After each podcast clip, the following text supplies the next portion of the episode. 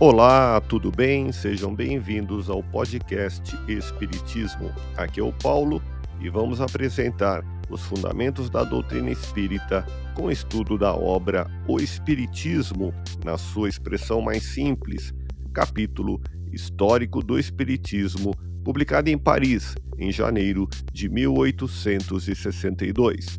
Continue acompanhando as explicações de Allan Kardec.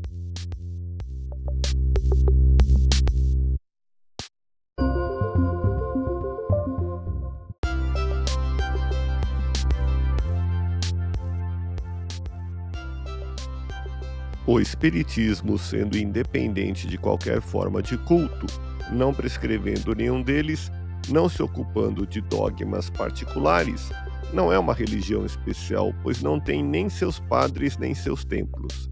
Aos que indagam se fazem bem em seguir esta ou aquela prática, o Espiritismo responde: se sua consciência pede para fazê-lo, faça-o.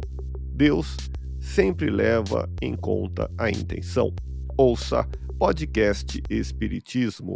Agradeço sua audiência, fique na paz do Cristo e até o próximo episódio.